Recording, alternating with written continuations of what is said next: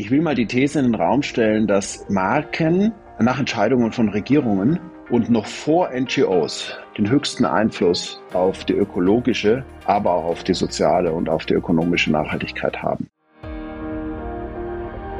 Herzlich willkommen zu Brand Trust Talks Beyond, der tiefgründigste Blick hinter die Kulissen von Marken und deren Machern. Liebe Zuhörerinnen und Zuhörer vom Brand Trust Talks Beyond, für unsere Fans da draußen oder für die, die aufmerksam den Verlauf anschauen von unserem Podcast, die werden merken, heute ist die 75. Folge von Brand Trust Talks Beyond und 75 oder diese Jubiläen feiern wir natürlich. Es ist eine Jubiläumsfolge und ihr werdet euch wundern, eigentlich sitze ich immer mit meiner lieben Kollegin Alexandra Hartmann und meinem Kollegen Colin Fernando in der Aufnahmebox, aber dieses Mal bin ich allein alleine hier. Das hat einen Grund. Und zwar, wir haben uns überlegt, wir schenken euch mal Meinungen und Gedanken von unseren Partnern von Brand Trust. Das heißt, wir haben sieben kleine Schnipsel vorbereitet. Und zwar habe ich jedem Partner von uns gefragt, gibt es Antworten auf die aktuellen Herausforderungen für die Markenarbeit in verschiedensten Themen. Angefangen von Dr. Judith Meyer zum Thema Employer Branding. Ich kann nur sagen, das Thema ist so heiß. Wir haben vor ein paar Jahren schon davon angefangen, um darüber zu sprechen und Workshops anzubieten anzubieten, aber es ging irgendwie unter. Wir waren ein bisschen vor unserer Zeit und jetzt Employer Branding, jeder schreit danach. Die Leute werden gesucht, die Mitarbeiter sollen gehalten werden. Es gibt einen Wandel, die Leute wollen weitergehen zu anderen Unternehmen und da habe ich mit Judith unterhalten, was für sie eigentlich Employer Branding bedeutet. Dann ging es weiter zum Thema Pricing zu Sebastian Schäfer. Was müssen Marken eigentlich in Sachen Preis aus dem Hut zaubern, dass die Kunden weiterhin ihre Marke kaufen? Dann bin ich weiter zu dem lieben Benedikt Streb Trip nach Wien. Da haben wir über Marketing-Effizienz gesprochen, weil es ist ganz logisch, dass viele Marken einfach auf ihren Preis achten müssen, was die interne Arbeit betrifft. Also, wo kann ich effizienter werden und das Marketing unterstützen, weil wir müssen ja alle Kosten sparen, Inflation, allen drum und dran, das geht in Unternehmen ja alle gleich ähnlich. Und wie halte ich meine Haltung dann der Marke? Da war ich bei Colin. Ich durfte ihn auch interviewen. Eigentlich macht er das ja sonst immer hier im Podcast. Da habe ich ihn gefragt, was sein Thema ist. Was ist die Herausforderung von Marken zum Thema Haltung.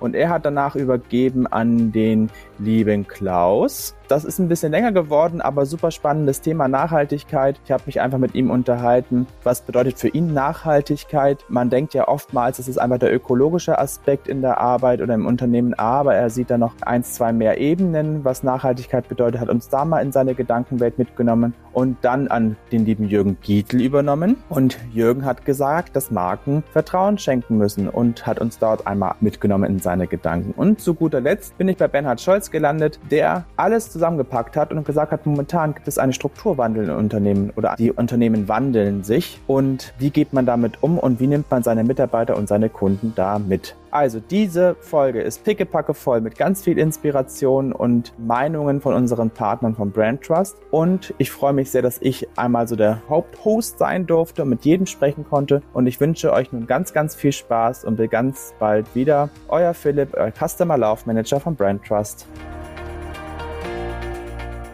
So, und schon geht es los mit unserem ersten Thema, was ich mitgebracht habe, beziehungsweise nicht ich, sondern meine Kollegin Dr. Judith Meyer. Liebe Judith, schön, dass du dir die Zeit auch nimmst für unsere 75. Brand Trust Talks Beyond Folge. Und ich habe eine Frage an dich. Du bist bei uns im Haus so ein bisschen die Employer Branding Expertin. Du leitest auch das ähm, Seminar in Wien dieses Jahr bei uns genau. im, im Juli, glaube ich, ist es richtig? Ja, äh, im Juni, genau. Oh, im Juni ich höre zwar super schnell ausgebucht, dieses Seminar, und ich höre ja. draußen in der Welt bei allen Marken, mit denen ich spreche, Employer Branding ist momentan das Wort, was ich fast an jedem Call höre, was sehr wichtig auf der Agenda steht. Ja. Uns war es ja wichtig für diese Jubiläumsfolge ein bisschen zu sehen, welche Themen treibt eigentlich gerade die Welt da draußen rum und Employer Branding definitiv steht ganz oben auf der Liste. Was bedeutet denn für dich Employer Branding und welchen Tipp hast du so für die Markenwelt da draußen? Ja, Philipp, erstmal schön, dass ich Teil der Folge sein darf. Freut mich sehr.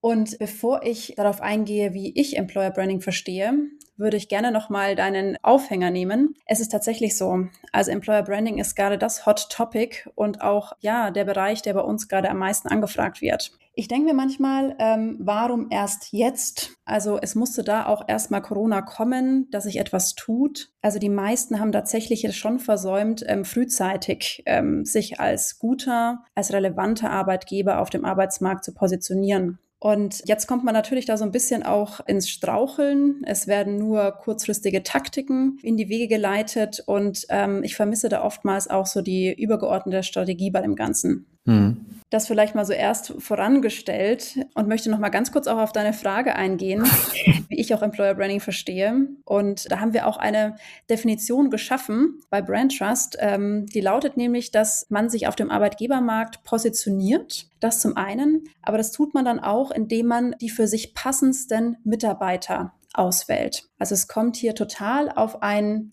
sehr stimmiges Wertesystem an. Und es bedeutet auch, dass das nicht unbedingt die Mitarbeiter sein müssen, die jetzt die perfekten Noten mitbringen müssen. Ne? Also mhm. die wirklich die 1,0er Schüler sind, sondern nein, es braucht einfach ein gemeinsames Werteverständnis. Warum ist das auch so wichtig? Weil man sich danach einfach sehr viel Arbeit spart, wenn man das so sagen möchte. Ne? Also Menschen mit gleichen Werten, die sind in der Zusammenarbeit einfach sehr harmonisch. Es gibt weniger Konflikte. Man arbeitet auch sehr viel leichter auf ein gemeinsames Ziel hin. Und wenn da schon ein Querschläger dabei ist, der zum Beispiel dann nicht die Werte so richtig lebt, kann das einfach schon sehr, sehr anstrengend sein. Ne? Mhm. Also das muss ich da immer so richtig betonen, ähm, so eine gemeinsame Wertelandschaft zu haben, na, eine gemeinsame Kultur, das ist ja auch nichts anderes als Kultur, ist da sicherlich eins der, der wichtigsten Punkte. Wenn ich als Unternehmen also meine Werte erstmal nicht weiß, ist es schwierig, die nach außen zu ja. transportieren, um die Leute anzuziehen. Total. Aber wie kriege ich denn raus, ob die Werte meines Mitarbeiters zu uns passen? Ja, ähm, sehr berechtigte Frage. Es gibt so zwei Ausgangssituationen, die ich ähm, am häufigsten beobachte.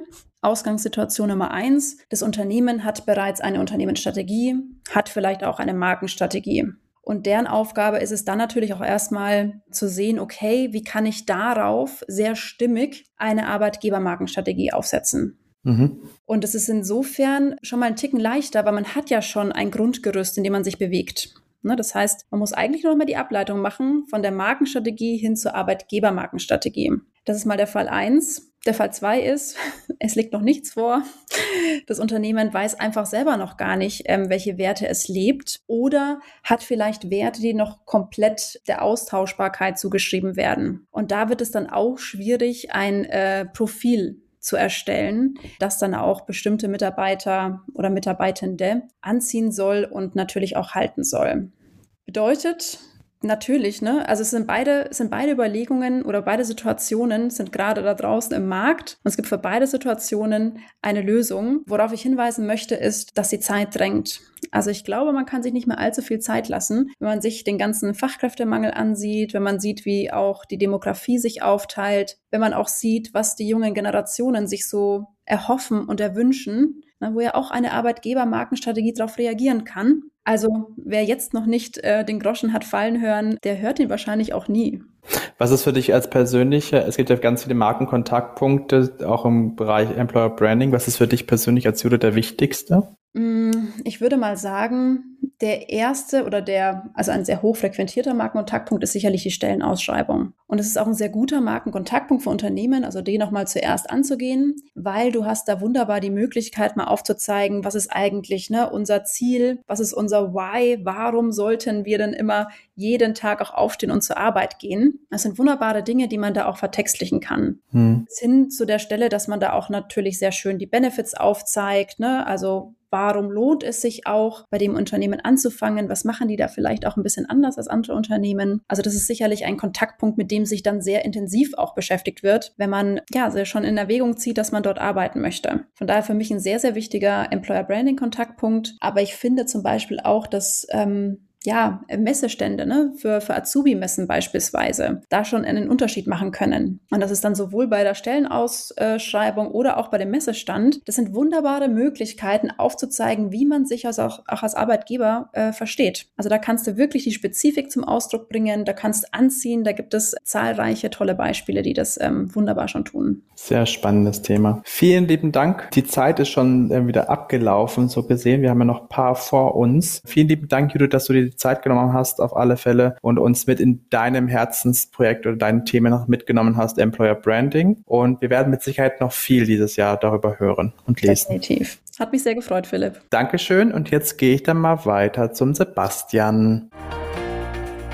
So, und die Nummer zwei im Bunde ist mein lieber Kollege Sebastian Schäfer. Sebastian, ich freue mich auch natürlich, dass du dir Zeit genommen hast für unsere 75. Folge. Und ich habe folgendes Thema für dich vorbereitet. Und zwar, es wird alles teurer da draußen. Nicht nur das Sonnenblumenöl, sondern alle Preise schießen in die Luft. Man liest eigentlich täglich was von Inflation und dass die Leute hamstern und schauen, dass sie irgendwie noch ihre Sachen im Keller verstauen und die Sachen anschaffen, die sie wollen. Aber es wird alles teurer. Da stelle ich dir die Frage, was sagst sagst du zu diesem Thema und wie können Marken sich da gut aufstellen? Ja, ist ein ganz ein aktuelles Thema, ganz richtig. Und es ist natürlich immer spannend zu sehen, wie Unternehmen, die eine starke Marke haben, damit umgehen können und wie Unternehmen, die nicht so eine starke Marke haben, damit umgehen. Das heißt, mhm. ganz konkret ist ja eh bei einer Marke immer ein Gradmesser für die Stärke. Wie gut ist meine Preisdurchsetzungsfähigkeit? Das heißt, wie viel Rabatte muss ich gewähren, um zu verkaufen? Wie viel äh, Preisprämiummarge muss ich letztlich insgesamt in Verhandlungsprozessen nachgeben? Oder wie begehrlich ähnlich wie stark ist die Marke das, wenn wir im Endkonsumentenbereich bleiben. Wenn äh, man sich jetzt ein Rapsöl kauft, man sagt, das kauft man dann quasi preislich ähm, in, in, in einer Range, wo äh, es relativ unerheblich ist, was kostet, was bei Rapsöl sicherlich nicht der Fall ist. Aber wenn wir eben auf bestimmte Themen gehen,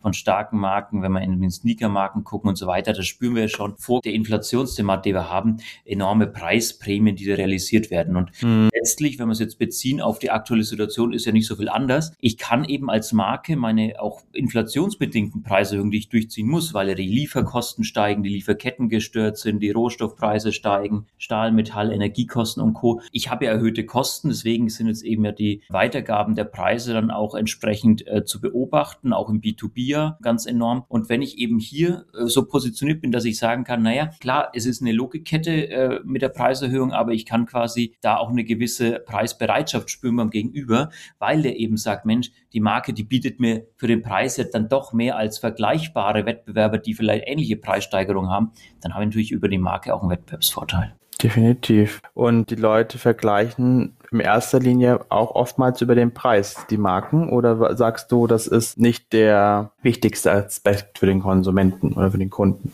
Ja, das ist ein ganz normaler äh, Affekt fast schon, würde ich sagen. Wenn ich nichts anderes habe, was ich vergleichen kann an, an Extraleistungen, an Emotionen, an, an, an Fürsorge, die mir irgendwie die Marke vermittelt, wenn ich nichts davon habe, wenn die Produkte quasi austauschbar sind, dann äh, ist das Einzige, was ich vergleichen kann, der Preis und dann nehme ich natürlich den Preis. Das ist ein ganz normaler und logischer Effekt. Deswegen ist ja letztlich der ähm, Clou bei einer Marke eben Unvergleichbarkeit zu erreichen, indem ich eben Punkte biete, die einen Wert stiften kann auch auf emotionaler Ebene sein, ist oft auf emotionaler Ebene. Ähm, beim Endkonsumentengeschäft sehen wir das ganz häufig, aber auch beim B2B, wenn dann gefragt wird, warum jetzt jemand eine große Ausschreibung gewonnen hat, dann ist dann oft die, Frage, äh, die Antwort, naja, bei euch haben wir euch halt gut, uns gut aufgehoben gefühlt. Wir wissen, dass ihr quasi da uns auch äh, begleitet, wenn es mal schwierig wird. Wir haben da eigentlich das beste Gefühl gehabt. Und das ist ja irre, ne? Große mhm. Center und Co., wo eigentlich auf Rationalität ausgelegt sind, argumentieren doch, das beste Gefühl hat dann entschieden.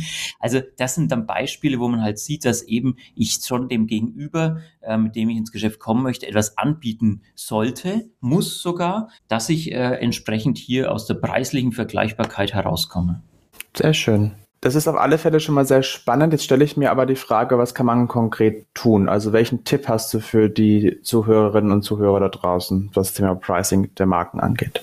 Ja, also es ist, ähm, wenn man das noch nicht hat, sich wichtig eben, vielleicht wichtiger denn je in Bezug mit Preisen, sich mal seiner Position als Marke bewusst zu werden. Also bin ich eine Marke, die eine hohe Attraktivität hat im Vergleich zu meinen wichtigsten Wettbewerben oder eher eine geringere? Ist immer relativ zu sehen, dass mhm. ich quasi mal schaue, wo habe ich da einen Vorteil und dann mal zu schauen, wo kommt der her, aus welchen Elementen kommt das. Es kann eben aus ganz verschiedenen Richtungen kommen, meistens spielen emotionale Faktoren eben eine Rolle. Und wenn ich das mal analysiert habe, das geht relativ schnell, dass ich dann mal schaue, wo liegen eigentlich meine Preise, meine Preispunkte verglichen mit denen der Wettbewerber, wenn ich jetzt eben schaue ähm, äh, und das matche mit meiner Attraktivität. Ein Beispiel, wenn ich jetzt sage, ich habe aus meiner Marktanalyse herausgefunden, ich bin eigentlich überdurchschnittlich attraktiv, habe aber nur durchschnittliche Preispunkte, dann wäre das ein Potenzial zu sagen, Mensch, wie können wir es denn schaffen, äh, diese ähm, Attraktivität mehr zu monetarisieren? Das heißt, dass mein Preispunkt nach oben ziehe. Umgekehrt, wenn man quasi überhalb seiner Attraktivität mit den Preisen spielt,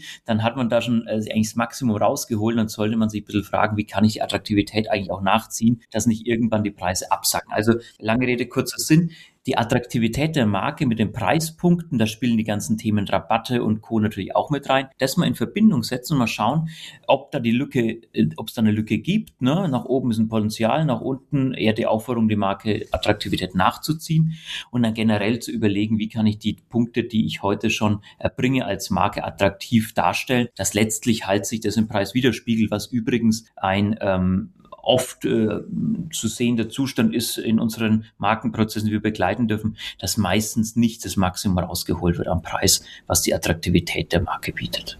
Sehr schönes Statement. Vielen lieben Dank. Dann ähm, gehe ich jetzt weiter zum Ben, der uns zum Marketing-Effizienz etwas sagt. Also vielen Dank, lieber Sebastian, und hab einen tollen Tag. Danke, Philipp. Du auch. So, und nun kommen wir schon zu Nummer drei in der Folge heute. Mein lieber Kollege Benedikt Streb aus Wien ist heute jetzt mir zugeschaltet worden. Und ich freue mich sehr, Ben, dass du auch die Zeit gefunden hast, mit mir kurz zu sprechen. Ich frage mich, die Inflation geht hoch, die Budgets bei den Unternehmen werden eingefroren, beziehungsweise oftmals auch gekürzt. Und dann stellt man sich auch immer die Frage, beim Marketing wird das ja nicht anders sein. Wie kann man jetzt zu diesen schwierigen und herausfordernden Zeiten effizientes Marketing machen? Was ist deine Expertenmeinung dazu? Danke, Philipp. Ja klar, da werden wir fast täglich momentan mit konfrontiert. Und für mich bedeutet Marketing-Effizienz eigentlich zwei Sachen. Einmal mit denselben Mitteln oder sogar mit weniger Mitteln und Ressourcen schneller mehr erreichen, beziehungsweise einfach auch den Vorstand von dem Wert der Marketing- oder Markenarbeit zu überzeugen, heißt auch Euros darzustellen wie ein Vertrieb, was eigentlich Marke bringt. Die Frage ist jetzt, wie du schon so schön eingeleitet hast, wie gelingt das? Und meine Hypothese ist sicherlich nicht mit dem Blick in den Rückspiegel, also die Frage, wie hat es in der Vergangenheit funktioniert, und man mhm. kopiert einfach die Erfolgsmuster von damals auf morgen. Und wir sehen ja Corona, Ukraine, aber auch ganze Influencer. Heute kann man eigentlich nicht wissen, wie es morgen funktioniert und die Welt verändert sich so schnell und massiv, dass, wie gesagt, Copy and Paste von Erfolgsmustern definitiv nicht funktioniert. Okay, hast du denn einen Tipp, was man dann angehen kann, wenn man in die Zukunft schauen möchte? Also ich kann sagen, wie wir es machen und bei uns ist natürlich ein großes Mittel der Einsatz von Big Data und künstlicher Intelligenz, weil wir natürlich nicht 10, 20, 30 Mitarbeiter haben, die täglich Mitbewerber scannen, die auf Konkurrenzseiten gehen, zu schauen, was machen sie oder tausend Foren durchlesen oder Kunden befragen, was passiert. Wir nutzen aber einfach die Big Data, also Internet vergisst nicht und alles, was da zur Verfügung uns steht, also Big Data, sammeln wir mit Hilfe von künstlicher Intelligenz Algorithmen ein interpretieren das, verdichten das und nutzen diesen Blick über all unsere Kunden, ihre Sehnsüchte und Mitbewerber, um daraus bessere Marketingmaßnahmen und Markenmanagement-Skills abzuleiten. Okay, hast du ein Beispiel für unsere Zuhörer, was solche Maßnahmen sein könnten, wenn man solche Daten hat, also wenn man die Kunden mhm. kennt? Ganz typisch, wenn ich Sie jetzt fragen würde, äh, ist Nachhaltigkeit wichtig? Würden Sie mir sehr wahrscheinlich sagen, natürlich. Die Frage mhm. ist, verhalten Sie sich denn so im Alltag? Also kaufen Sie wirklich ganz nachhaltig und reagieren Sie auch so? Und das ist so ein bisschen die Problematik mit Befragung versus Beobachtung. KI kann nicht befragen, sondern beobachten. Und indem wir zum Beispiel sehen, auf was die Leute reagieren, auf was sie reposten, wie sie kommentieren, was sie sagen und nicht nur ein Kommentar lesen, sondern tausende Kommentare lesen, sehen wir ganz genau erstens, was ist den Menschen wirklich wichtig und was nicht. Mhm. Und wir haben eine Zeitraumbetrachtung. Also wir schauen nicht nur wie eine Momentaufnahme, wenn ich sie jetzt befrage, was sie jetzt sagen, sondern wie hat sich ein Verhalten, ein Bedürfnis, eine Sehnsucht über die Jahre, aber auch über Generationen entwickelt. Und wenn wir Entwicklungen sehen, können wir auch Prognosen aufstellen, wo geht die Reise hin und können so frühzeitig reagieren. Also Thema Nachhaltigkeit ist offensichtlich, aber zum Beispiel auch stressfrei ist ein Riesenthema bei Generation Z, Kunden von morgen. Wie könnte man, wenn man das sieht, dass das ein Trend, ein relevanter Trend ist, wie könnte man mit der Marke in den Filialkonzepten bei Banken, bei der Produktgestaltung, beim Packaging, Kommunikationsvermittlung, aber auch bei der Contentgestaltung das für sich nutzen und darauf reagieren? Das klingt sehr spannend, weil bei mir kam jetzt gerade die Frage hoch, wenn wir gerade vom Budget einsparen reden, ist ja auch mal, auch mal Personal einsparen, mhm. wird dann die KI Mitarbeiter im Marketing einsparen und ersetzen, ist es aber eher als Tool zu verstehen. Genau, also äh, die typische Frage, danke Philipp, eine KI, klar, eine KI kann niemals einen Menschen ersetzen. Eine KI kann isolierte Aufgaben effizienter als ein Menschen machen, also Textanalysen, Webseitenanalysen. Was eine KI nicht kann, sind Transfer Transferleistung, also Bedeutung, Kontext geben. Und da kommt der Mensch dazu. Und deshalb sage ich, eigentlich nutzen wir die KI, um diese händische Aufgaben, die meistens auch wenig Spaß machen, eigentlich eine KI machen zu lassen, mhm. dass der Mensch sich darauf fokussieren kann, diese Kontext, Empfehlungen, Interpretation, Entwicklungsaufgaben dazu machen. Also es ist der Perfect Match, um eigentlich mehr zu erreichen mit den bestehenden Ressourcen. Sehr spannend. Gibt es schon ähm, aus deiner Erfahrung Bereiche, wo das sehr erfolgreich genutzt wird? Darfst du darüber reden? Also ich würde nicht auf die Unternehmensseite gehen, aber ich glaube, mhm. Marketing ist einer der Bereiche, der äh, am wenigsten das noch nutzt. Also in Forschung und Entwicklung, bei Produktion, bei ähm, Medizintechnik, wo geschaut wird, hast du irgendwie ärztliche Befunde. Also es gibt ganz, ganz viele Unternehmensbereiche, wo es da ist. In unserem Alltag als in unserem nicht Arbeitsalltag, sondern Alltag als Kunden ist es täglich bei Instagram kriegen wir Empfehlungen, passend zu unserem Suchverhalten, wie wir uns geklickt haben, zu Hotels oder auf Facebook kriegen wir andere Empfehlungen. Der Recommender AI oder künstliche Intelligenz ist der stärkste Algorithmus, weil der gibt uns basierend auf unser Verhalten, was er glaubt, was uns für uns relevant ist, sucht er ein bis drei Prozent von dem Content einer Community auf LinkedIn, was da kreiert wird, was für uns relevant ist und das zeigt er. Also in unserem Alltag bei Amazon überall spielt künstliche Intelligenz eine Rolle. Wir lieben es als Privatperson, weil es unser Leben vereinfacht, aber in unserem Arbeitsalltag haben wir noch ganz großen Respekt davor und eigentlich nutzen wir es schon im Alltag. Okay, letzte Frage bevor ich weitergehe zum nächsten. Wie kann man jetzt den Respekt äh, nehmen oder die Angst vielleicht sogar, dieses Tool einzusetzen? Wie kann man die Angst nehmen? Indem man Nummer eins, glaube ich, die wichtige Frage klärt, was du gestellt hast, ersetzt es mich? Und das ist auf keinen Fall der Punkt. Nummer zwei, einfach zu sagen, klein zu starten mit einer, in einem Bereich, mit einer Tätigkeit und nicht versuchen, die Welt zu verändern und den ganzen Bereich und die Kultur zu verändern, sondern klein zu starten und sich erstmal dran zu gewöhnen, mit Daten zu arbeiten. Und der dritte Punkt ist dann auch, ähm, wenn man klein startet, schnelle Erfolge zu erzielen, weil wenn man Erfolge erzielt, merkt man, es macht Spaß, man trifft schneller wieder Entscheidungen, Umsetzung macht mehr, wieder mehr Spaß und mit diesen Erfolgen kommt die Energie, die Lust und dann startet man daraus. Und ich glaube, meisten machen den Fehler, wirklich zu viel, zu schnell zu wollen und lieber eine Problemstellung anzupacken, überlegen, wie die Daten genutzt werden können, um das zu lösen und dann mehr zu erreichen sukzessive. Wunderbar. Vielen lieben Dank für deinen Einblick in die Marketing-Effizienz, ähm, gerade zu diesen Zeiten. Danke für deine Experteneinschätzung und bis bald, lieber Ben. Und ich gehe gleich zum nächsten. Ciao. Bis dann. Und die Nummer vier im Bunde ist heute unser Hauptmoderator, so gesehen vom Brand Trust Talks Beyond. Lieber Colin, du darfst natürlich nicht fehlen bei der Jubiläumsfolge. Alles Liebe und Gute zur 75. Folge von Brand Trust Talks Beyond. Und wir haben für dich was rausgesucht, ein Thema, und das zwar Haltung.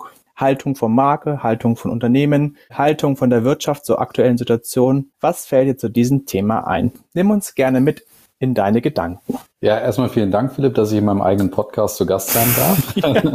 Sehr schön. Ja. Äh, nee, zum Thema Haltung gehen mir einige Themen durch den Kopf und ich habe das immer wieder für mich auch zusammengefasst und immer wieder auch jetzt über die letzten zwei, drei Jahre tatsächlich auch verändert oder adaptiert, weil es gibt da schon unterschiedliche, sage ich mal, Level, die sich jetzt da auch eingestellt haben. Wenn man es überlegt, so selbst Corona war ja ein großes Haltungsthema, kann man sagen. Ne? Wie verhalte ich mich in Corona? Wie reagiere ich vielleicht auch auf Corona? Wie verhalte ich mich gegenüber meinen Mitarbeitern und Mitarbeitern. Dann war so in Corona noch George Floyd, an das ich mich sehr gut erinnere. Da habe ich dann auch ein bisschen was zu geschrieben damals, wo es dann auch deutlich wurde, hm, wir haben jetzt gelernt, während Corona müssen wir auf einmal über Social Media uns positionieren, irgendwie Haltung zeigen. Wir müssen uns gegenüber den eigenen Mitarbeitern und Mitarbeitern machen. Und dann kam, kam George Floyd. Also was ja am Ende in das Thema Rassismus ge gemündet ist. Und auch dort haben dann die Marken gemerkt, sie müssen auch dort zeigen, also Haltung zeigen, Flagge zeigen, im wahrsten Sinne des Wortes teilweise auch. Dann kam irgendwie die EM und da können wir uns auch an die Regenbogenaktionen erinnern.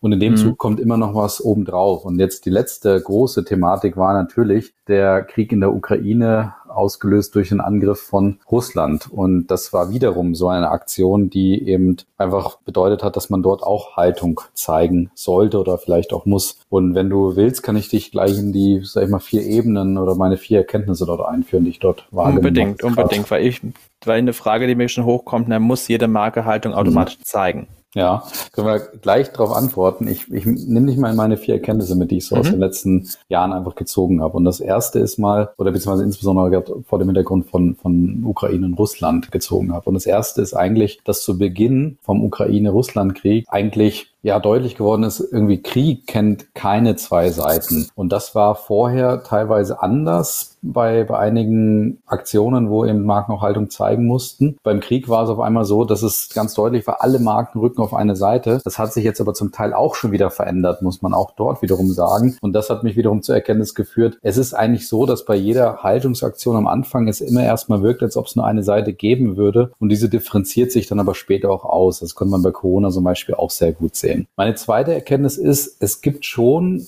auch durch den Krieg jetzt gesehen vielleicht langfristig die Gefahr der Symbolübertrumpfung. Das heißt also, dass ja man sich immer mehr noch steigern möchte. Ich mache einen Social Media Post, dann macht der nächste ganze Marketingkampagne draus ähm, und nach der Marketingkampagne kommt irgendwie wirklich, wir ziehen uns komplett raus aus der Aktion und als nächstes, keine Ahnung, schließe ich halt vielleicht irgendwie das gesamte, äh, die gesamte Marke zu oder ähnliches. Ich weiß noch nicht genau, worin das mündet, aber was ich schon sehe, ist, dass Marken Gefahr laufen können, sich da gegenseitig ständig auch zu übertrumpfen. Die dritte Erkenntnis, die wir jetzt ganz jüngst auch ziehen können, ist eigentlich, dass es wirklich endlich richtiges Haltungsmarketing gibt. Also man sieht schon Stück weit, und den Begriff Haltungsmarketing mag ich persönlich auch nicht, aber der hat sich natürlich jetzt schon so ein Stück weit etabliert. Aber man sieht schon, dass Marken jetzt gerade gesehen haben, was heißt es eigentlich, Haltung zu zeigen und Haltung zu beweisen. Also heißt es, dass ich jetzt nur in Anführungsstrichen Social Media Post mache oder heißt es wirklich vielleicht auch sein Geschäft zu hinterfragen und sich zum Beispiel rauszuziehen aus diesen, ja, aus, aus Geschäften oder aus Themen, mit denen ich wirklich nichts zu tun haben möchte. Also wirklich Konsequenzen zu ziehen, kann man sagen. Und das haben wir jetzt nach Russland wirklich auch gesehen, dass es also diese Beispiele wirklich gibt. Und die vierte ganz interessante Erkenntnis war eigentlich, dass ich mir wirklich genau überlegen sollte, ob ich assoziiert werden möchte mit einem Thema. Und das ist auch ein Stück weit schon eine Antwort auf deine Frage, muss jetzt mhm. jede Marke Haltung beweisen? Antwort, nein, erstens muss es nicht jede Marke zeigen. Das solltest du nach wie vor aufgrund deiner Identität vielleicht auch entscheiden und zeigen, okay, gibt meine Identität, gibt meine DNA es her, mich zu diesem Thema zu äußern. Und der zweite Punkt kommt noch erschwerend hinzu. Ich muss es nicht nur überlegen aufgrund meines eigenen Innenbilds, sondern auch, weil Studien gezeigt haben, wenn ich mich mit einem Thema assoziiere, also wenn ich dort Haltung beweise, kann das wirklich zu einem Bumerang werden, weil ich zum Beispiel als Konsument gar nicht möchte, dass meine Heilung heißgeliebte Marke mir jetzt hier vor Augen führt, dass es in irgendeinem Teil der Welt oder irgendwo halt irgendwelche Herausforderungen gibt. Also konnte man bei Edeka wirklich ganz gut sehen. Die haben sich ja da nicht so richtig mit Ruhm bekleckert. Zu Beginn des Kriegs haben sie relativ schnell dort so eine Art Kampagne gemacht und das wurde dann relativ schnell als echtes, ja, ich sag mal echtes Oberflächenhaltungsmarketing sozusagen mhm. entlarvt. Und Studien haben dort gezeigt, die Menschen wollten nicht, dass Edeka und Edeka steht schon für heile Welt, unsere Supermärkte sind irgendwie voll und so weiter. Wir möchten nicht von der der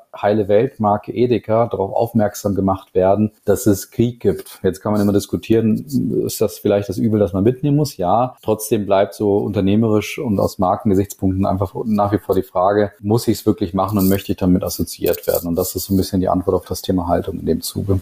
Hast du eine Marke als Beispiel, ähm, wo es sehr gut geklappt hat? Ja, es gibt viele Marken, die das gut gemacht haben. Also äh, Lego hat einfach relativ schnell das mit seinem Markenkern auch verbunden, hat dann halt nicht irgendwie Marketing draus gemacht, sondern hat gesagt, natürlich spenden wir Geld, das haben wir halt jetzt gerade in Anführungsstrichen übrig. Äh, uns geht's gut und wir möchten uns schon um die Familien auch sorgen, die natürlich dort jetzt zum Beispiel enorme Schicksale leiden äh, müssen in der Ukraine. Oder auch Puma, die einfach fast ohne große, sag ich mal, Marketingbegleitung einfach ganz schnell gesagt haben, das Wichtigste in so einer Phase, wo ein Krieg beginnt, vielleicht auch mehr oder weniger überraschend, ist das Wichtigste halt, dass es unseren Mitarbeiterinnen und Mitarbeitern gut geht. Und dort haben sie sich halt sehr schnell gesorgt gesorgt, dass sie sich genau um die gesorgt haben und denen geholfen haben, ohne da jetzt groß, sag ich mal, Tamtam eine, drum genau, rauszumachen. Haben, haben sie auf LinkedIn kommuniziert, ja, es gehört dazu. Da ging es aber auch grundsätzlich mal darum, sich zu positionieren, haben es in dem Zuge halt sehr, sehr, sag ich mal, bodenständig auch kommuniziert. Und ich glaube, das war auch schon die richtige Entscheidung in dem Zuge. Aber da gibt es noch viele weitere Beispiele, die das ganz gut gemacht haben. Was würdest du der Markenwelt wünschen zum Thema Haltung?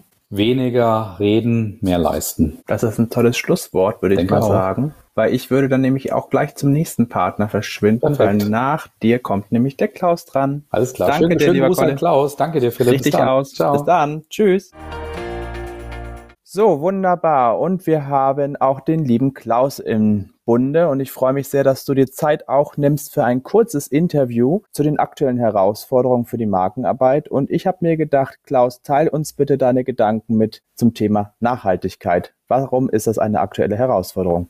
Ja, mache ich gerne, Philipp. Also erstmal müssen wir bei Nachhaltigkeit immer wieder den Horizont etwas verbreitern, äh, nämlich es geht nicht nur um das Ökologische, sondern es geht, ich sage sogar vorwiegend um das Soziale und um das, um diesen Governmental Teil, um das Ökonomische. Denn ohne sozialen Frieden und ohne eine passende ökonomische Situation ist die ökologische Nachhaltigkeit überhaupt nicht möglich. Ja, Wenn es den Menschen schlecht geht oder wenn sie sich im Krieg befinden, dann kannst du die ökologische Nachhaltigkeit vergessen. Und das ist ja auch gerade die heilige Kuh, die zum Beispiel die Grünen schlachten müssen, die ja aus der Ökologie und aus der Friedensbewegung heraus entstanden sind, indem sie wieder Kohlekraftwerke ans Netz lassen. Also da sieht man, glaube ich, diese Zusammenhänge in dieser äh, Nachhaltigkeitsdreifaltigkeit relativ gut. Obwohl jeder immer nur sofort ans Ökologische denkt, möchte ich das Soziale und das Ökonomische auf jeden Fall voranstellen, weil das ist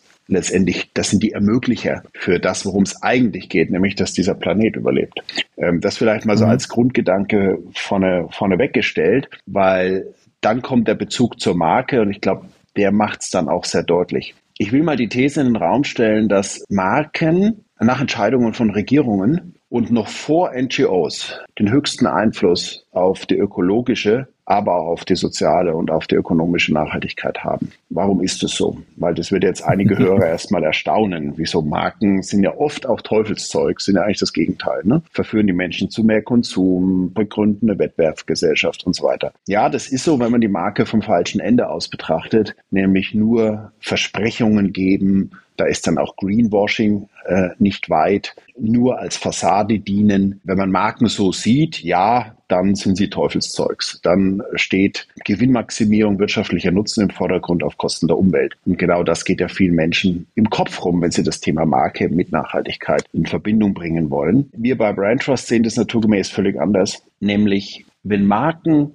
Leistungssysteme sind, das heißt Marken wirken nur, indem sie herausragende Leistungen erbringen, dann führt das dazu, dass Menschen Marken konsumieren, weil sie damit einen Hebel in der Hand haben, den sie ohne Marken nicht hätten. Ich will erklären, worum es geht. Vor den großen Herausforderungen der Zukunft, und dazu gehört ja der Klimawandel, stehen wir ja so als einzelner Mensch ziemlich verloren in Richtig. der Gegend rum. Was machen wir? Ja, wir können jetzt Müll trennen, wir können E-Fahrzeuge und wir können grün wählen. Und das können wir auch nur alle vier Jahre. Und, und das war's dann im Wesentlichen. Also sind wir so ein Teil der Ohnmacht. Und dann kommt dazu, soziale Medien, aber auch klassische Medien reden uns ein, Teil des Problems zu sein. So, und dann befinden wir uns in so einer Zwangsjacke und wollen, wir wollen ja gute Menschen sein, aber wo soll man denn anfangen? Und jetzt kommen eigentlich ernsthaft und gut geführte Marken ins Spiel. Weil wenn Marken über ihr Konsum- und Leistungsversprechen hinaus ein glaubwürdiges Versprechen abgeben können, dass sie einen Beitrag leisten zu einer ökologischen Wende, dann wird es so sein, dass diese Marken natürlich verstärkt gekauft werden, weil wir als Konsumenten sagen, hey, kaufe ich diese Marke, dann leiste ich mit meinem Konsum und das ist der viel größere Hebel, als den jede NGO hat, und habe ich das vorhin mal so eingeordnet, dann kann ich über meinen Konsum, über die Entscheidung, was konsumiere ich, einen Beitrag leisten zur Verbesserung der Welt. Das heißt aber, es ergibt sich einerseits eine riesige Differenzierungschance für Marken. Und das haben viele auch erkannt und sagen, Nachhaltigkeit ist ein Thema, ist eigentlich ein, ein Jahrhundertthema und darauf könnten wir uns doch eigentlich positionieren. Aber nur, wenn sie dazu dann auch eine echte Leistungsbereitschaft haben. Also jetzt nur Versprechen abgeben und so tun und ein bisschen auf dieser Welle rumschwimmen, wird zu nichts führen, sondern dann muss, muss sich auch im Inneren des Unternehmens was tun. Und das Problem halt bei Nachhaltigkeit ist, jeder hat die Erfahrung schon gemacht, der mal irgendwo begonnen hatte, wird feststellen, oh Gott, wenn ich irgendwo an einem Rädchen drehe, bewegt sich ein anderes mit, von dem ich gar nicht gedacht habe, dass ich das jetzt auch lösen muss. Also einmal in die Nachhaltigkeit eingestiegen heißt, es gibt kein Ende. Und das ist sicherlich auch die Herausforderung. Das ist die Komplexität, äh, die da bewerkstelligt werden muss. Und insofern kann man nicht sagen, können sich dann Unternehmen nur als Ganzes in diese Richtung verändern. Aber zu sagen, ich mache jetzt mal ne, eine Werbekampagne für meine Marke in Richtung Nachhaltigkeit, den Ansatz kann man mal gleich vergessen. Hast du ähm, einen Tipp oder irgendwie, was ist der erste Schritt deiner Meinung nach? Von wem wird das gesteuert, wenn man sowas angehen möchte? Als Stratege lernt man ja, die Dinge von hinten zu denken, also vom Ende her denken. Und das wäre auch der erste Schritt, indem man mal sagt, okay, wenn wir jetzt vorne, ne, vorne da, wo der Kunde ist, da, wo man was verkaufen will, da, mhm. wo man mit Nachhaltigkeit sich differenzieren will, wachsen will, nach Marktanteile gewinnen will, etc., das ist alles möglich, sollte ich mal von hinten denken und sagen, okay, was ist denn ganz hinten? Hinten sind die Gewinnerwartungen meiner Gesellschaft, da hinten sind die Lieferketten und da, wo sie enden. Und ähm, das ist ja in manchen Branchen ziemlich weit tief hinten drin, wo ich kaum noch Einfluss habe hier auf Nachhaltigkeit. Äh, Stichwort Kinderarbeit, Sklavenarbeit, äh, Stichwort Umweltverschmutzung an Ecken, wo man gar nicht denkt, dass man davon berührt ist. Also man muss die Dinge von hinten denken und sich dann klar darüber werden, mit welcher Dosis, sage ich jetzt mal, des Versprechens ich beginne und in welchen Phasen oder Schritten ich mich zu welchem Ziel auch immer hin entwickle. Man darf nicht vorne anfangen im Marketing, die Klappe groß aufreißen, dicke Dinger raushauen, irgendwelche Purposes. Und dann nicht mehr beweisen. Und, und, und dann, ja, da kommt hinten auch die Überraschung, weißt du? Wenn du nicht von hinten denkst, dann, dann sitzt dahin halt ein Gesellschafter, zum Beispiel nimm einen Private Equity Fonds oder nimm irgendwelche Startup-Investoren, die hauptsächlich skalieren und Kohle sehen wollen und die sagen dann, hey, Umsatzrendite 15 Prozent, Wachstumsrate 25 Prozent, sonst sind wir hier weg. Da brauchst du als, als Zalando-Startup, den es ja gerade ziemlich reinregnet, Textil ist sowieso ein Riesenthema zum Thema Nachhaltigkeit, mit das Schlimmste, was es überhaupt gibt auf diesem Planeten, dann brauchst du, wenn du diesen Investorendruck hast, brauchst du die Klappe nicht aufreißen in Richtung Nachhaltigkeit. Drum sage ich, der erste Schritt wäre es, von hinten her zu denken, was kann man tatsächlich durchhalten? Und dann kann man nach vorne überlegen, welche Dosis man, man spielt. Ähm, jetzt sagtest du gerade, gerade Textilbranche ist so das Schwierigste. Gibt es Branchen, wo du sagst, um wegen, puh, die sollten mal lieber die Finger weglassen von dem ganzen Nachhaltigkeitszeug, weil es nichts bringt oder weil es eine Einbahnstraße ist, eine Sackgasse? Eine Sackgasse, keine Einbahnstraße. Ja, das ist eine gute Frage. Das ist sogar eine sehr gute Frage. Also, um sie konkret zu beantworten, überall da, wo der Regulator massiv eingreifen wird oder schon eingegriffen hat. Das heißt, wir unterscheiden bei Brand Trust ja in zwei Positionierungsmerkmale. Das eine sind sogenannte Muss-Faktoren, das andere sind Wow-Faktoren. Also wie der Name schon sagt, mit Wow-Faktoren kannst du den Kunden wowen. Da sagt er, wow, klasse, stimuliert mhm. mich, kaufe ich. Und mit Muss-Faktoren, die musst du erfüllen, damit du dieses Spiel überhaupt mitspielen darfst. Und es gibt Branchen, die sind hochgradig reguliert vom Gesetzgeber, auch in Richtung Nachhaltigkeit. Da gehört zum Beispiel die Finanzbranche dazu, wo es sogenannte Green Asset Ratios gibt, die von der BaFin überwacht werden. Das heißt, jede Bank muss einen gewissen Teil ihrer Investitionen in nachhaltige Anlagen vornehmen. Das heißt, es ist ein Mussfaktor. Das heißt, du musst es tun, weil es gesetzlich so vorgeschrieben ist. Da kannst du dich jetzt schlecht drüber positionieren und sagen, ja, wir sind jetzt nachhaltig. Ja, du musst es ja eh tun. Ja, also was, was, was soll das Ganze? Da musst du dir dann schon einen Wow-Faktor einfallen lassen. Also wenn man es überhaupt die Frage, die du stellst, zu beantworten will, dann wird es in den Branchen schwierig, die in Sachen Nachhaltigkeit äh, schon hochgradig reguliert werden. Dazu gehört jetzt auch die Automobilbranche, wo es ja ganz klare Ausstiegsgrenzen schon gibt, die schon definiert sind. Ähm, die dann teilweise freiwillig, siehe Volvo, unterschritten werden, die dann sagen, wir bauen schon früher keine Verbrenner oder verkaufen keine Verbrenner mehr. Auf EU-Ebene ist es ja bereits äh, fixiert, ob man es nicht mehr darf. Manche Länder preschen dann vor, manche Marken preschen vor. Äh, das kann man dann noch tun. Dann hat man so fünf Jahre, hat man noch ein Wow, ne? so wir sind schneller.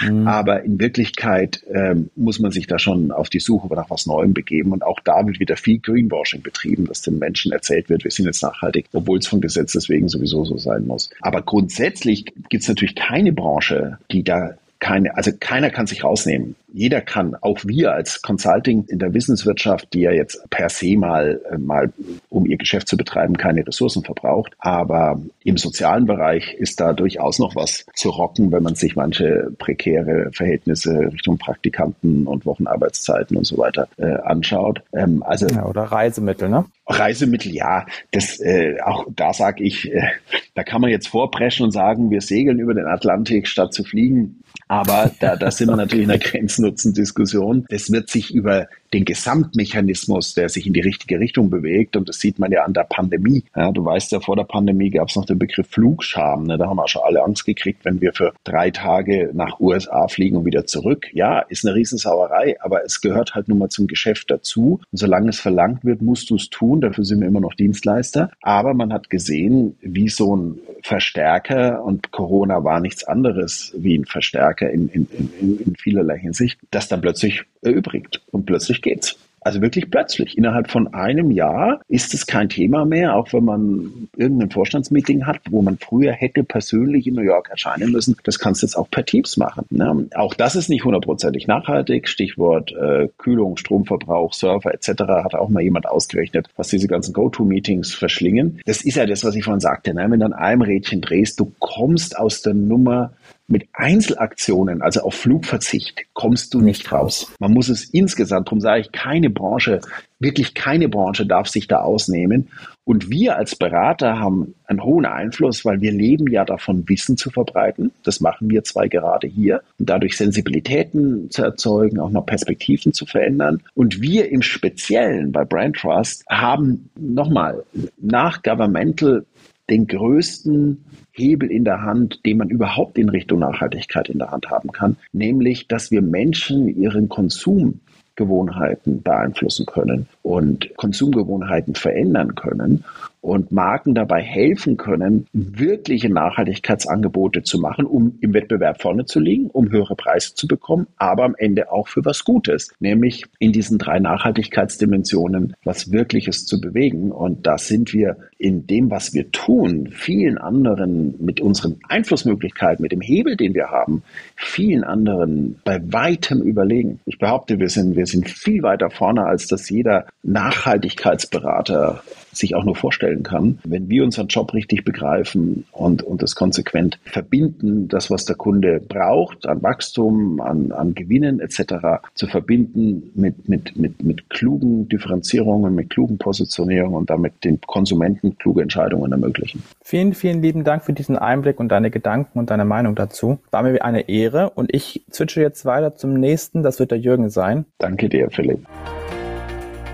So, lieber Jürgen, ich freue mich sehr, dass du auch die Zeit gefunden hast, mit mir kurz zu sprechen bei unserer Jubiläumsfolge sozusagen. Und für dich natürlich auch. Ich suche Antworten auf aktuelle Herausforderungen für die Markenarbeit. Und ich weiß, dass dein Thema, was dich momentan herumtreibt, das Thema Vertrauen ist. Wie siehst du Thema Vertrauen in der aktuellen Zeit für Markenarbeit? Na, ich glaube, es ist eines der essentiellen Themen unserer Zeit. Es ist ein Thema, das, glaube ich, bei den verschiedenen Verantwortlichen in der Gesellschaft, in der Politik, in den Unternehmen, bei den Markenmachern vielleicht noch gar nicht so stark angekommen ist, ähm, weil sich vielleicht auch bei der Kundschaft direkt noch gar nicht so stark auswirkt. Aber die Signale sind nicht mehr zu übersetzen, dass es ohne dieses Thema systematische Steigerung des Vertrauens meiner Anspruchsgruppe, meiner Zielgruppe in mich ähm, nicht mehr geht, weil wir leben in einer Zeit, jeder erlebt es gerade, kann es täglich wahrnehmen, in der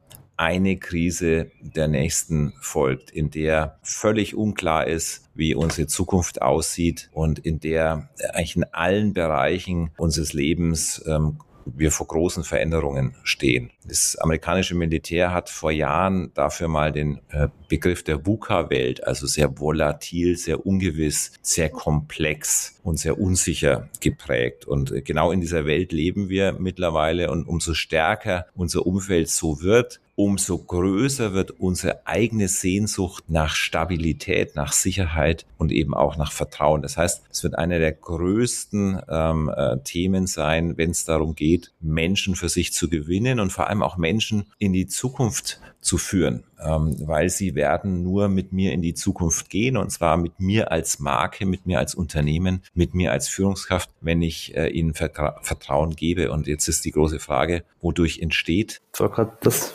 wodurch entsteht Vertrauen? Äh, genau, wodurch entsteht das Vertrauen? Ja ähm, letztendlich sagen äh, Wissenschaftler, die Psychologen dazu, die verbringen das so ein bisschen auf den Punkt und sagen, eigentlich braucht es so drei wesentliche Themen, dass Menschen Menschen vertrauen und damit auch Menschen den Organisationen, die ja von Menschen gemacht sind, vertrauen. Es ist äh, das Thema Kompetenz als erstes. Das zweite Thema ist das Thema Empathie und das dritte ist Integrität und ich möchte auf alle drei eingehen. Also das heißt, wenn dir jemand vertrauen soll, und zwar egal ob als Mensch oder als Marke oder als Unternehmen, dann solltest du in dem, was du tust, kompetent sein. Du solltest es können und solltest diese Kompetenz natürlich auch vermitteln und ausstrahlen. Das heißt, ein wesentlicher Aspekt der äh, Markenarbeit besteht noch immer darin, die eigenen Spitzenleistungen so zu vermitteln, dass sie wertgeschätzt werden, dass sie wahrgenommen werden. Zweite Thema ist schon schwieriger, ist nämlich das Thema Empathie und da geht es um Gefühl. Und ähm, da geht es natürlich auch um ein Thema, das ähm, in der Arbeitswelt nicht immer was verloren hat. Wir leben in einer sehr mechanistischen realistischen Ingenieurs- und technikgetriebenen Welt, gerade im deutschen äh, Sprachraum, in einer natürlich jetzt über die letzten Jahre digitalisierten Welt und jetzt plötzlich braucht man Empathie. Also das heißt, wir müssen uns einfühlen in unsere Kunden. Was sind deren Motive? Was sind die Gründe hinter den Bedürfnissen? Was sind deren emotionale Dinge, die ähm, Knappheiten, die ihnen fehlen. Ja, was fehlt ihnen emotional? Und das gilt natürlich für Kunden genauso wie für Mitarbeiter. Und ähm, ich merke das tagtäglich als äh, Mitinhaber dieses Unternehmens, wie schwer es ist, herauszufinden, wie die Gefühlslage ist, ja, ähm, um sich dann eben auch auf die Mitarbeiter einstellen zu können. Das ist eben nicht im alltäglichen Arbeiten ähm, bisher so passiert, zumindest nicht als, als dauerhafte Kompetenz. Und das dritte ist letztendlich das Thema Integrität. Das heißt, dass ich nach einem transparenten Wertesystem, nach einer, nach einem transparenten Handlungsrahmen agiere. Das heißt, dass ich meine, mein Verhalten, meine Maßnahmen, meine Entscheidungen, meine Kommunikation danach ausrichte. Das heißt, wenn ich also eine Marke habe, die ein solches Wertesystem, eine klare Positionierung und solchen Handlungsrahmen für sich gefunden hat, für sich bestimmt hat, dann eben alles, was man tut, also das, was man leistet, das, was man produziert, das, was man entwickelt, das, was man vermarktet, das, was man kommuniziert in Kampagnen, auf Social Media, wo immer man eben kommuniziert und wahrnehmbar ist, in den Marken Erlebnissen das innerhalb dieses Rahmens immer wieder tut. Und zwar auf der einen Seite natürlich sehr virtuos, sehr kreativ, immer wieder neu, auf der anderen Seite aber eben immer wieder sehr passend zu diesem Handlungsrahmen, dass man eben genau weiß, was man von einer Marke erwarten kann. Und das wird oft falsch verstanden, weil man glaubt, es müsste dann praktisch immer auf die gleiche Art und Weise sein. Und äh, wichtig ist es nur, dass es eben diesen Bezug zu diesen Handlungsrahmen hat, was man da tut. Auf der anderen Seite aber eben sehr virtuos. Also darum geht's. Und je mehr Marken das schaffen, äh, desto besser wird es in Zukunft sein. Es wird essentiell sein, um genügend Mitarbeiter überhaupt zu haben, um leisten zu können als Marke, um die Dinge zu tun, die zu tun sind. Und aber auf der anderen Seite eben auch die Kunden zu gewinnen, weil äh, wir merken es, wie ich zu Beginn gesagt habe, es ist an allen Ecken und Enden zu spüren, dass Kunden sich von Marken abwenden, dass Menschen sich von Führern unserer Gesellschaft abwenden, die das eben nicht tun. Und ähm, das wird unsere Aufgabe sein, kompetent, einfühlsam und eben integer zu agieren als Marke, um damit das Vertrauen ähm, unserer Zielgruppen, unserer Anspruchsgruppen systematisch zu gewinnen. Perfekt zusammengefasst in einem Satz zum Schluss. Perfekt, super. Vielen lieben Dank, Jürgen. Spannendes Wissen, was du gerade mitgeteilt hast. Ähm, Vertrauen sagt man so leicht, ne? Ich schenke dir Vertrauen, aber was da dahinter steckt, auch für die Markenwelt, das fand ich jetzt super cool, dass wir einmal darüber kurz gesprochen haben. Und ich glaube, wichtig ist, Philipp, dass wir allen uns zugestehen gegenseitig, dass wir da vielleicht auch drin üben müssen, immer kompetenter zu werden, sich immer besser einzufühlen in unser Gegenüber und immer integrer zu sein. Es geht nicht von selbst, sondern es ist ein permanentes äh, dran arbeiten und ich glaube, das Verständnis gegenseitig zu haben als Marke, als Führungskraft, als Mitarbeiter. Dass es Zeit braucht. Dass das Zeit braucht, aber der Wille, der ist das Entscheidende. Der, der muss spürbar sein und dann kann man, glaube ich, auch gegenseitiges Vertrauen finden. Sehr schön. Ja, vielen lieben Dank. Sehr gerne. Hat wie immer Spaß gemacht. Lieb Dank. Und zu guter Letzt haben wir den lieben Bernhard Scholz hier in der Leitung. Lieber Bernhard, vielen lieben Dank, dass du dir die Zeit nimmst und uns auch deine Expertenmeinung gibst. Und mein Thema mit dir ist heute, das alles in dieser ganzen verrückten Welt da draußen. Der Strukturwandel im Unternehmen wird groß geschrieben. Und da hätte ich gerne deine Einschätzung. Was sagst du dazu? Wie wird sich ja, der Wandel in den Unternehmen abzeichnen? Was kommt auf die Leute da draußen zu? Sehr gerne, Philipp, und danke für die Einladung. Ja, ähm, das Thema Strukturwandel ist natürlich eins, das uns jetzt schon seit geraumer Zeit begleitet. Im Grunde genommen kann man ja sagen, fast Strukturwandel, all das zusammen, ja, wo quasi das, was gelernt ist und die bekannten Wege, die man kennt, nicht mehr greifen, wo man sich umstellen muss, wo man sich auf neue Umstände einstellen muss. Und die sind natürlich ja, mannigfaltig. Müsste man jetzt für jede Branche speziell aufzählen, was dort diese, diese Faktoren sind, die, die auf das Unternehmen Einfluss haben. Wird ja manchmal mit diesem Steep-Modell gearbeitet, ne? also Social, ähm, Ecological, Economical und Political und Legal vielleicht auch noch Steeple. Und dort drin verstecken sich dann diese ganzen verschiedenen Treiber, die die Unternehmen heutzutage konfrontieren. Vor ein paar Jahren war noch das große Thema die Digitalisierung. Da hat man sich jetzt eigentlich dran gewöhnt. Heißt für uns, dass viele Unternehmen wollen, dass dann irgendwie digital oder agil in die Marke hineingeschrieben wird. Aber eigentlich würden wir normalerweise sagen, dass die Marke vielmehr ein Ausdruck von unternehmerischer Spitzenleistung ist und Digitalisierung eher ein Muss-Faktor als ein Wow-Faktor ist. Aber diese Themen haben sich verschoben. Also es geht eben nicht mehr um, um rein um Digitalisierung heutzutage, sondern es kamen neue Sachen dazu. Wir sehen es jetzt gerade an der politischen Entwicklung, dass wir uns auf andere Lieferketten einstellen müssen. Wir haben durch die rasende Technologisierung gelernt, dass es vielleicht auch nicht mehr möglich ist, alle Stellen so zu halten, wie wir es gewohnt sind. Manche Jobs werden gerade tatsächlich von Robotern übernommen. Man muss eigentlich nur mal in die Supermärkte gucken und ähm, in Großbritannien gibt es schon flächendeckend digitale Checkout-Counter, wo man keinen Mensch mehr braucht. Also auch das ist so ein Strukturwechsel, auf den wir uns einstellen müssen. Oder auch in anderen Bereichen eine nachlassende Innovationskraft. Ja, und da haben wir jetzt eigentlich die Herausforderung, wie können wir als Marke uns entgegen, den ganzen entgegensetzen, wie können wir unsere Relevanz noch unterstreichen. Und das Handwerk bleibt hier natürlich das gleiche, aber die Strategien haben sich ein Stück weit geändert. Und ähm, man könnte diese, diese Antwort darauf vielleicht dreiteilen.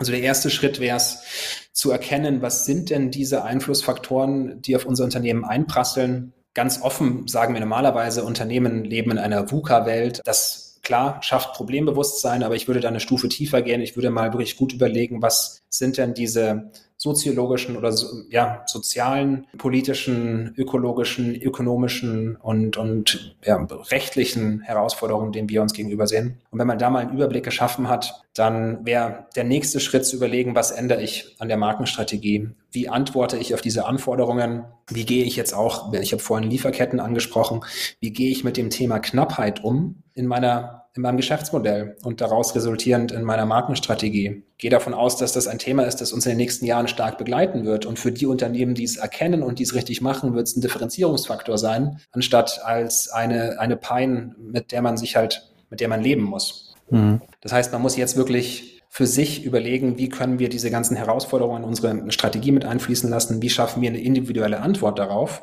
Und der dritte Punkt, wäre dann, ja, was ändere ich denn jetzt genau, wenn ich weiß, was der Einfluss ist auf mein Unternehmen und wie ich darauf antworten will? Dann gilt es natürlich, die Markenführung auch anzupassen. Und da lernen wir gerade jetzt von den jüngeren Generationen, dass ähm, die natürlich sehr realistisch sind. Oder was heißt natürlich? Es wurde aus der soziokulturellen Forschung gezeigt. Es war teilweise auch überraschend, dass die beispielsweise Gen Z, die jetzt hier gerade wobei die Älter, Ältesten von denen sind auch schon über 20, man denkt immer, die wären so jung, aber dass die besonders realistisch sind und darauf müssen sich eben auch Unternehmen ihr Marketing einstellen. Ein Bullshit-Bingo oder was ich auch gerne als Begriff mag, Purpose-Washing, also vom Greenwashing zum Purpose-Washing geht eben nicht mehr. Die Unternehmen müssen ehrlich mit diesen Herausforderungen umgehen, in denen die, die, die Generationen wissen, dass wir und die Unternehmen verortet sind. Das heißt, es braucht ehrliche Antwort, ehrliche Lösungen und keine, keine Nebelwolken und Rauchbomben und sagen, ja, alles ist ja toll und wir sind die nachhaltigste und beste Firma der Welt. So viel hm. mehr sich den Problemen ähm, stellen, vielleicht auch sich dem stellen, dass man nur ein Teil der Lösung ist und nicht die gesamte Lösung. Und ähm, ich glaube, daraus schafft man es dann wieder mit den Standardmechaniken, eine glaubwürdige, attraktive und differenzierende Markenpositionierung zu formulieren und sich dann von den Unternehmen, bei denen der Groschen nicht so schnell fällt, sich zu unterscheiden und ähm, abzusetzen. Hast du einen ähm, Tipp für unsere Zuhörer, wie sie ihre Probleme und ihre aktuellen Herausforderungen herausfinden? Also welche das sind?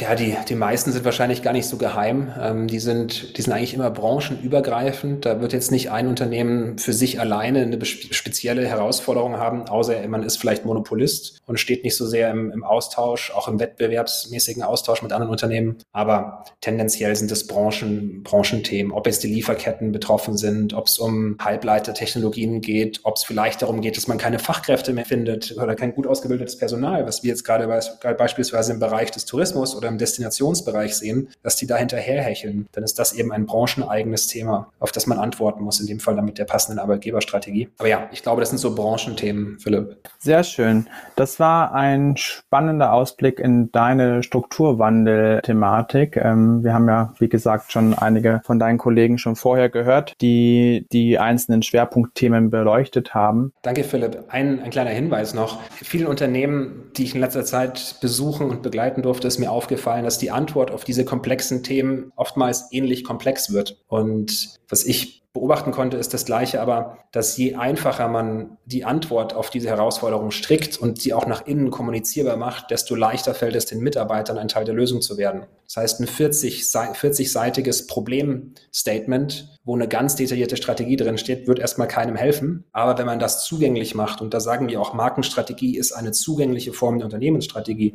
dann kann man auch die Belegschaft darauf einschwören und die mit an die Hand nehmen, Teil der Lösung zu sein und nicht nur von außen das Problem zu begutachten und vielleicht gar nicht mehr ganz zu verstehen. Also auch da hilft Marke meiner Meinung nach, den Buy-in im Unternehmen sicherzustellen und jedem diese kritische Auseinandersetzung mit der Herausforderung zu ermöglichen. Sehr gut. Gibt es ein Tool, was du empfehlen kannst, was ähm, da unterstützend tätig sein kann? Also für Marketingleiter beispielsweise, dass die Marke Relevanz bekommt im Unternehmen, dass es als unternehmensstrategische Waffe gehandelt werden kann? Ja, der Rotstift. Wegstreichen. Das, was an der Marke relevant ist, auf das Wichtigste runterbrechen, weil nur dann können Mitarbeiter mitmachen und mitverstehen und das weitergeben. Und das meine ich gar nicht despektierlich.